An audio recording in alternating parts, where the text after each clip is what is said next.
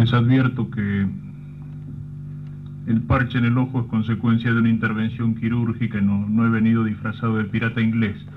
Este, el Evangelio de hoy nos cuenta uno de los milagros más grandes de Jesucristo, que es la resurrección de Lázaro, el más grande después de la propia resurrección de Cristo. Son esos milagros con los cuales Cristo prueba que todas las cosas que nos enseñó no son palabra de hombre, sino palabra de Dios. Es muy fácil inventar una, eh, una doctrina nueva, es muy fácil fundar una religión, una secta, pero probar que esa palabra no es un invento de hombre, sino que es palabra de Dios y probarla con milagros de primera categoría, eso solo lo puede hacer Dios o aquel que viene de parte de Él. Y eso es lo que hizo Cristo. Cristo resucitó a varios durante su vida pública, pero esta resurrección tiene una característica particular. Los racionalistas que quieren negar el milagro del Evangelio, cuando se refieren a otras resurrecciones, pueden decir era una catalepsia, era una muerte aparente. Entonces Cristo lo que hizo fue reanimar a una persona que aparentemente estaba muerta, pero que en realidad estaba viva. Aquí eso no cabe. Cuando Cristo dice, abran el sepulcro, la hermana de Lázaro dice, Señor, ya huele mal hace cuatro días que está enterrado. Es decir, ya había empezado un proceso de descomposición. Este milagro nos muestra el poder de Dios sobre la vida y el poder de Dios sobre la muerte. Dios es el que da la vida. Y la muerte no entró por su causa en el mundo, sino por causa del hombre que desobedeció a Dios. Entró por causa del pecado. Pero Dios que no se olvida de nosotros, que se hace hombre por nosotros, que va a morir en la cruz para librarnos de nuestros pecados, él muestra que tiene poder sobre la muerte, que tiene poder para devolver la vida, para devolver la vida a un cuerpo muerto que ha empezado su proceso de descomposición. Tiene poder para devolver la vida a un alma muerta por el pecado, con su perdón, con su gracia, con la gracia que comunica en la iglesia, con su misericordia. Y este Evangelio que nos prepara para vivir en la Semana Santa los momentos centrales de nuestra fe cristiana, de nuestra salvación, la muerte de Cristo en la cruz y la resurrección del Señor en el domingo de Pascua, tiene también un particular significado en esta misa que nos congrega, como una parte de toda esta serie de actos con los cuales se conmemora la gesta de Malvinas y se honra a aquellos que participaron de ella y de una manera especial a los que entregaron su vida en esa gesta. Enfrente a la muerte, el hombre que no tiene fe, el hombre que piensa que el ser humano es solamente un pedazo de materia, solo puede reaccionar con la angustia, con el miedo, con la desesperación. Pero a nosotros, la palabra de Dios que ilumina nuestra vida, nos enseña que con la muerte el hombre no se termina, sino que se transforma, como dice el prefacio de la misa de difuntos, que con la muerte no se acaba todo, que el hombre no es solamente un animal, un pedazo de materia que vuelve a la tierra y se pudre y se descompone y que todo se terminó. Nuestra fe nos enseña, y es la palabra de Dios, de que en el hombre hay un espíritu, hay algo que trasciende la materia, hay algo que no muere, hay un alma inmortal. Pero no solamente hay un alma inmortal, sino que nuestra fe nos enseña que al final de los tiempos, cuando Cristo vuelva por segunda vez, no pobre y desconocido en la humildad del pesebre, sino triunfante y glorioso sobre las nubes del cielo para juzgar a los vivos y a los muertos, es decir, aquellos que viven la vida de la gracia de Dios o que están muertos por el pecado mortal, Cristo resucitará a todos, nos resucitará a todos, nos volverá a la vida volverán a la vida nuestros cuerpos mortales transformados como el cuerpo de Cristo en cuerpos gloriosos. Eso es imposible para un hombre, pero eso Dios tiene el poder de hacerlo. Y Cristo no solamente lo dijo con palabras, sino, repito, lo confirmó con sus milagros. Cristo resucitando a Lázaro mostró que Dios es Dios de vida, mostró que el poder de Dios es más fuerte que la muerte. Y entonces, cuando recordamos a nuestros seres queridos, cuando recordamos a nuestros familiares difuntos, cuando recordamos a aquellos que entregaron su vida, que perdieron la vida por una causa grande, nuestra actitud no tiene que ser el desaliento, la depresión, la tristeza, la angustia, la desesperación. Dejemos eso para los que no tienen fe. Dejemos eso para aquellos cuya mentalidad se termina en las cosas de la materia.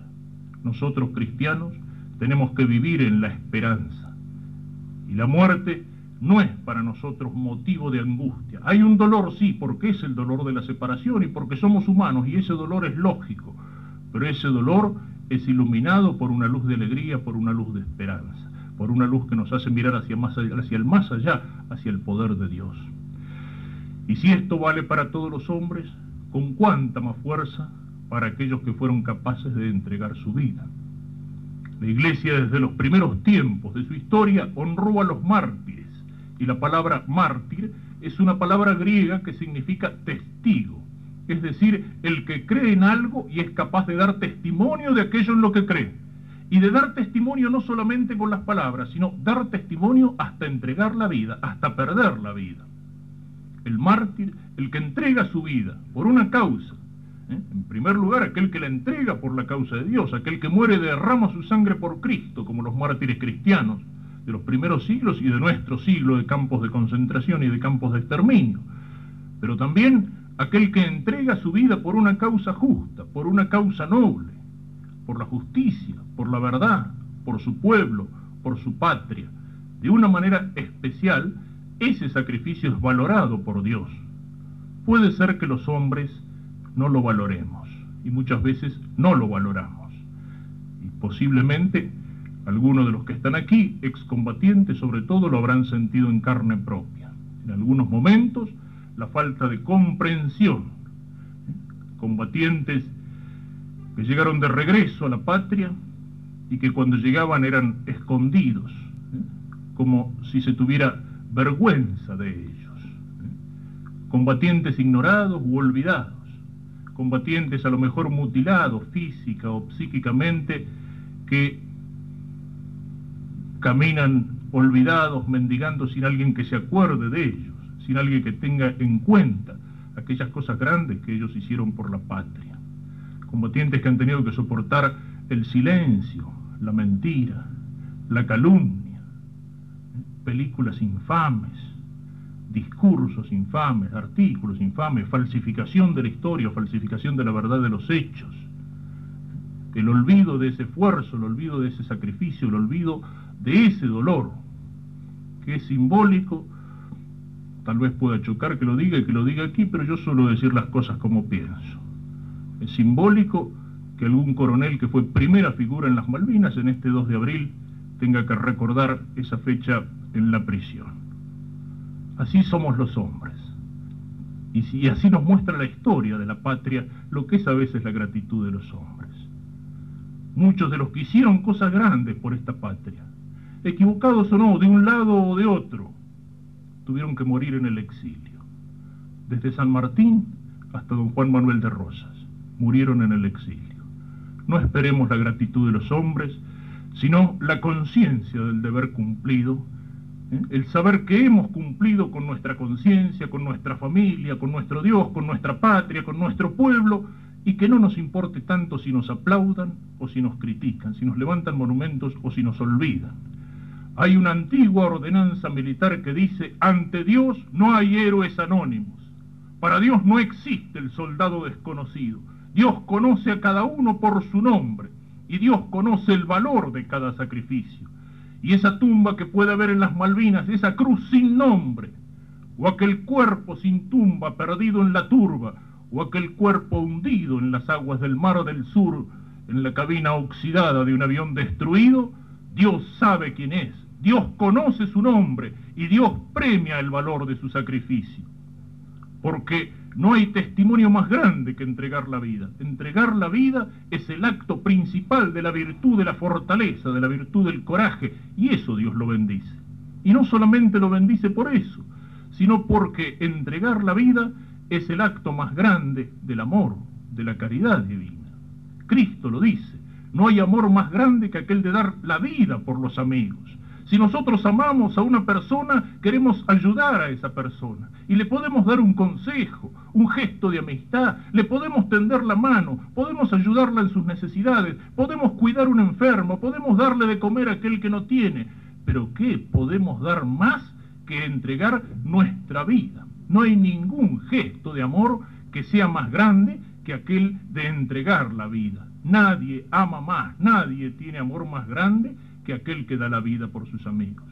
Y por eso, incluso en frente al olvido o a la ingratitud de los hombres, Dios no olvida, Dios no es ingrato, Dios recompensa, ante Dios, lo repito, no hay tumbas desconocidas, ante Dios no hay héroes anónimos y Dios bendice y Dios premia a todo aquel que ha sido capaz de entregarse hasta el final, consecuentemente, por una causa justa, por una causa grande, por una causa noble. Y también esta resurrección de Lázaro nos hace pensar no solo en la resurrección de los que dieron la vida, de los que ya no están entre nosotros, sino en la resurrección de esta patria que tanto nos duele y que tanto nos cuesta. Creo que fue en su mensaje inicial el presidente de la República hizo alusión a este párrafo del Evangelio donde se describe la resurrección de Lázaro y dijo algo así como, Argentina, levántate y anda. ¿eh? Y son palabras que tenemos que volver a pronunciar que a lo mejor cuántas veces las tendremos que volver a pronunciar y las tendremos que volver a gritar en todos los rincones de la patria, desde todas las tribunas, y gritarlas sobre todo no solo con nuestras palabras, sino con nuestra conducta, porque parece que a esta pobre patria le cuesta levantarse, parece que esta pobre patria cuya resurrección esperamos, todavía le pasa como a Lázaro después de cuatro días en el sepulcro, todavía sigue oliendo mal, ¿Cuántas cosas hay que huelen mal entre nosotros? Heridas que no terminan de, curarse, procesos de disgregación que no se acaban. ¿Eh? ¿Cuántas veces los argentinos seguimos no encontrándonos como hermanos en una empresa común? Y ni siquiera la conciencia de los momentos difíciles que vivimos nos ayuda a unirnos, a reunirnos, a poner el hombro juntos, sino que cada uno sigue poniendo por encima del bien común de la patria sus intereses mezquinos sus intereses de clase, de sector, de partido, sus intereses económicos, sus pequeñas mezquindades, sus ambiciones personales, sus deseos de escalar o de trepar, sus deseos de llenarse el bolsillo, aunque los demás revienten, porque hemos perdido el sentido del bien común de la patria. ¿Y qué es un cadáver? Un cadáver es un cuerpo que porque pierde la forma que lo unifica, que es el alma, empieza a podrirse, es decir, a disgregarse. Sus células dejan de funcionar como un sistema orgánico y se disgregan, se deshacen, se corrompen. Y eso es lo que pasa en un país cuando un país, cuando un país pierde su alma, cuando pierde el sentido de una empresa común, del bien común, entonces se disgrega, en lugar de ser una nación, es decir, una unidad, es un montón de individuos que cada uno tira para su lado, que cada uno se desparrama para un lado o para otro. Y conducir una nación que ha perdido el sentido de su finalidad, la misión que Dios le ha asignado en la historia, ¿eh? Una, una nación que ha perdido ese sentido del bien común, del bien de la patria por encima de todos los intereses particulares y de todos los egoísmos. Conducir una nación en esas condiciones es, como decía el paisano, es peor que arrear una tropilla de sapos. ¿eh? Se puede arrear una tropilla de vacas o de caballos, pero intenten arrear una tropilla de sapos. Y a veces los argentinos andamos por la historia así, como una tropilla de sapos, cada uno por su lado. Nos hemos olvidado de esta cosa grande que es la patria. Nos hemos olvidado la patria. El olor a podrido que se siente, que se en el egoísmo, en la corrupción, en la especulación, en la injusticia, en los negociados, en los capitales que se, que se fugan, en el desaliento, en aquel que quiere trabajar, en aquel que quiere producir y no ver recompensado su trabajo, en las fábricas que se cierran, ¿eh? en las viñas que se cortan, en aquellos que no encuentran trabajo, no encuentran retribución en su trabajo, en la injusticia, en la mentira, ¿eh? en la escuela sin Dios, en la escuela sin patria, ¿eh? donde no se habla de estas cosas donde no se enseña a los niños el ejemplo de los santos o de los héroes, se los hace mirar hacia los medios de comunicación, hacia las estupideces de las series extranjeras, hacia los ídolos falsos de la farándula, de la vida fácil. En lugar de poner por delante el ejemplo de los santos, el ejemplo de los héroes, el ejemplo de Cristo, que es el modelo para imitar en nuestra vida. Una patria herida, una patria corrompida, una patria que se disgrega. Bueno, esa es nuestra misión. No solamente nos reunimos aquí para recordar a los que hicieron cosas grandes, heroicas o que simplemente, sencillamente, humildemente cumplieron con su deber, sino que ese esfuerzo, ese sacrificio, ese heroísmo, ese cumplimiento sencillo del deber tiene que ser para cada uno de nosotros una exigencia. Durante años quisieron desmalvinizarnos, hacernos olvidar lo que pasó en Malvinas, hacernos olvidar que después de un siglo y medio de silencio y de bla bla bla diplomático, que en una Argentina que parecía que se hundía, que era incapaz de un gesto grande, la Argentina fue capaz de un gesto de coraje y que por lo menos una vez en medio de tanta oscuridad los argentinos nos, nos sentimos unidos por todo, por encima de todas las banderías, identificados con una causa que era la causa de todos.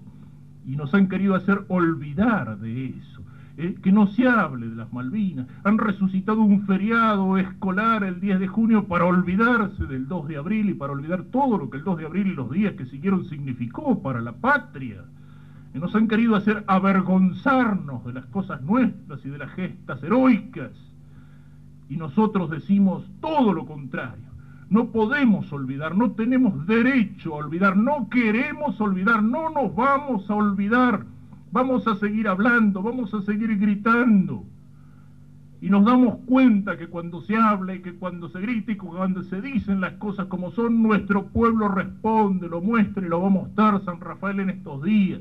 Que el pueblo se siente identificado con todo lo que está pasando aquí, con estos actos de homenaje, con ese monumento que nos va a recordar no solamente a los héroes, sino que nos va a recordar que esos héroes a nosotros nos dejaron algo que hacer y nos dejaron una misión que cumplir y que no podemos traicionarla sin que se nos caiga la cara de vergüenza.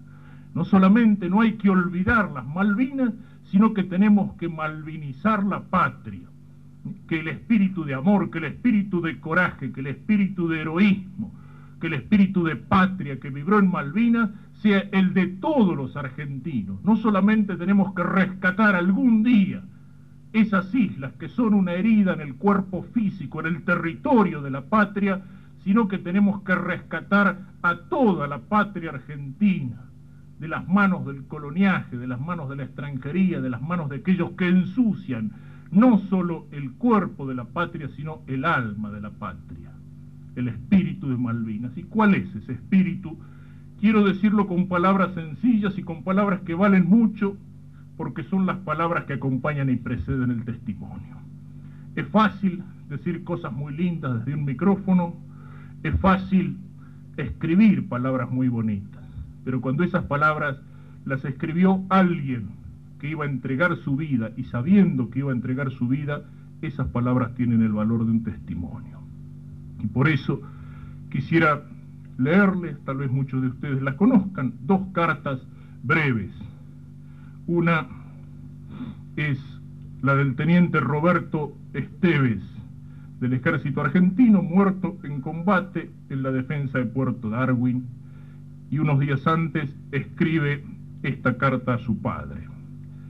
Querido papá, cuando recibas esta carta yo ya estaré rindiendo cuenta de mis acciones a Dios nuestro Señor.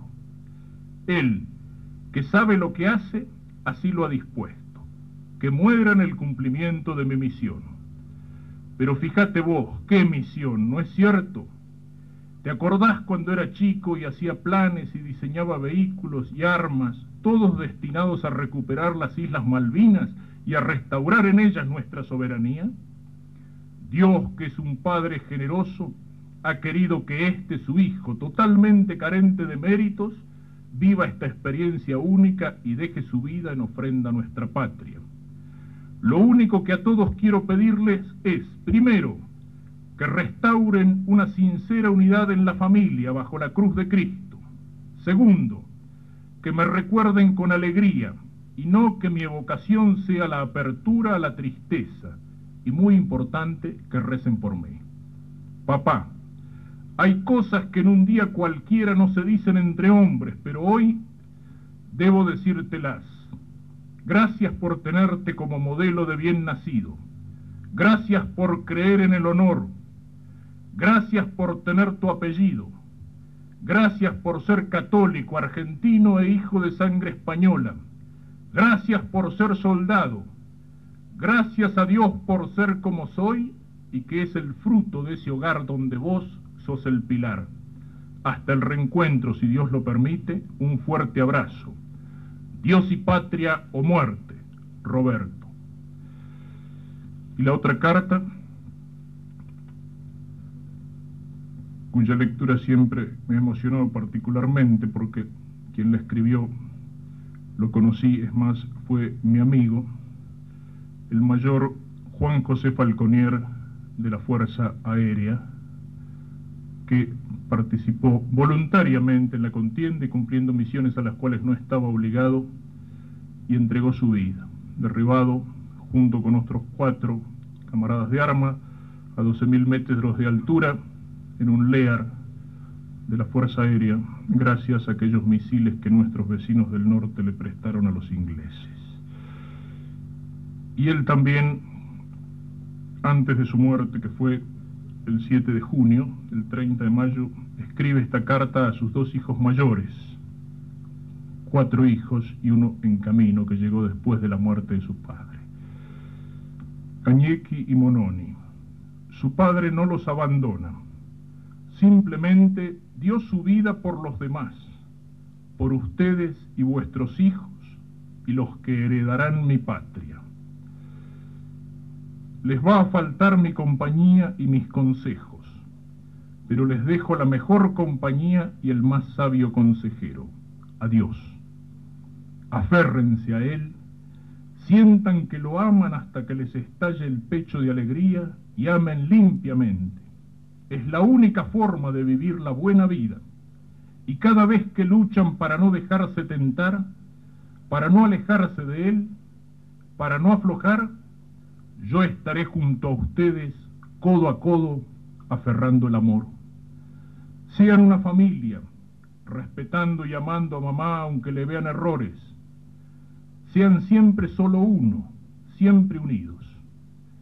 Les dejo un apellido, Falconier para que lo lleven con orgullo y lo dignifiquen, no con dinero ni bienes materiales, sino con cultura, con amor, con la belleza de las almas limpias, siendo cada vez más hombre y menos animal, y por sobre todo enfrentando la vida con la verdad, asumiendo responsabilidades aunque les cueste sufrir sin sabores o la vida misma.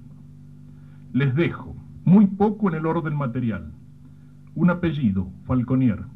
Adiós, ante quien todo lo demás nada importa. Firma y después añade, para que mis hijos lo lean desde jóvenes y hasta que sean viejos. Porque a medida que pasen los años, adquieran experiencia o tengan hijos, le irán encontrando nuevo y más significado a estas palabras que escribí con amor de padre. Mayor Juan José Falconier, 30 de mayo de 1982. Cuando yo digo que tenemos que malvinizar a la Argentina, ese es el espíritu de los hombres que entregaron su vida en las Malvinas. Estas palabras simples, sencillas, de dos soldados que acabo de leer, son palabras que valen porque son palabras que están rubricadas con la vida y con la sangre. Ese fue el espíritu de los hombres que fueron al frente.